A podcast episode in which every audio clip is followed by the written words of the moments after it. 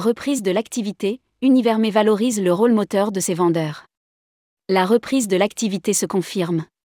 C'est sous le soleil de Tunisie, à Hammamet, au sein de l'accueillant Mondi Club Vinci Maria, que s'est déroulée la convention d'Univermé.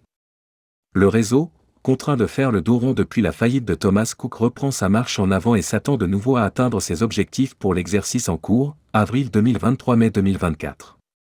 Rédigé par Laurent Guéna le lundi 20 novembre 2023.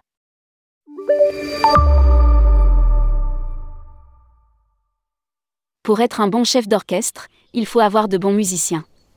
Un prérequis qui n'est pas suffisant, il faut aussi savoir.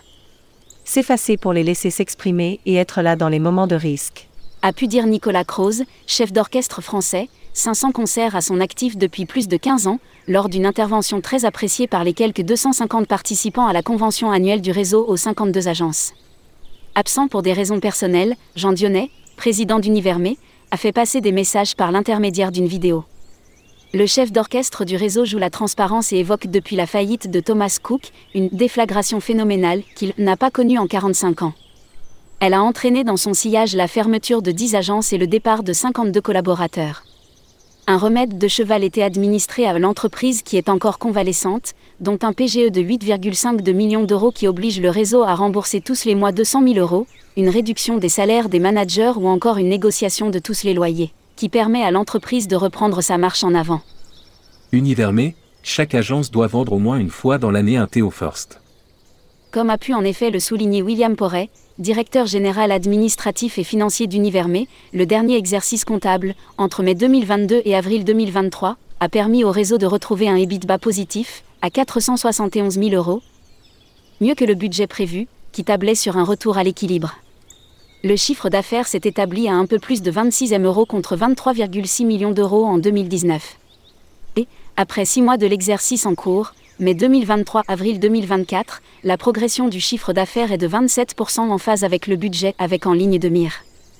Un volume d'affaires de 78 millions d'euros, un peu moins de 30 millions d'euros de chiffre d'affaires pour un EBITDA de 600 000 euros.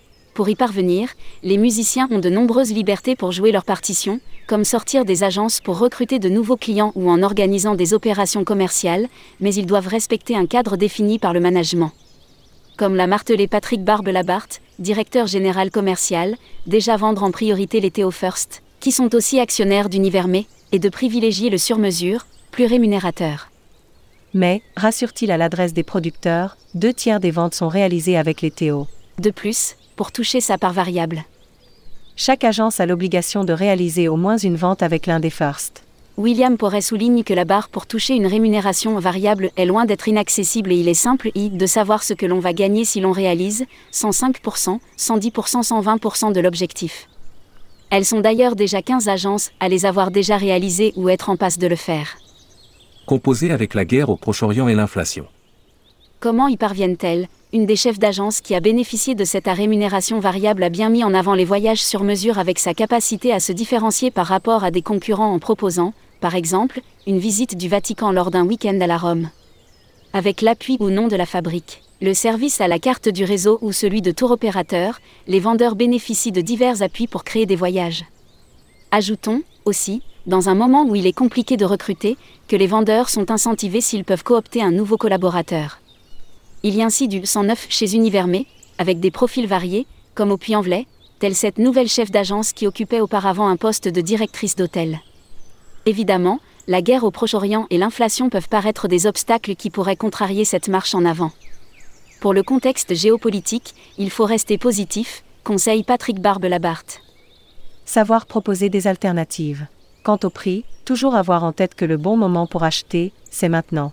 Par ailleurs, pour consolider la trésorerie, les managers demandent aux vendeurs de bien veiller à ce que les clients soldent leur voyage en temps et en heure, en leur demandant, par exemple, l'autorisation de le faire eux-mêmes par l'intermédiaire de leur carte bancaire. Certes, c'est à la fin du bal qu'on paie les musiciens, mais, dans le cadre de la vente d'un voyage à forfait, c'est 30 jours avant le départ. Publié par Laurent Guéna. Journaliste, tourmag.com Ajoutez Tourmag à votre flux Google Actualité.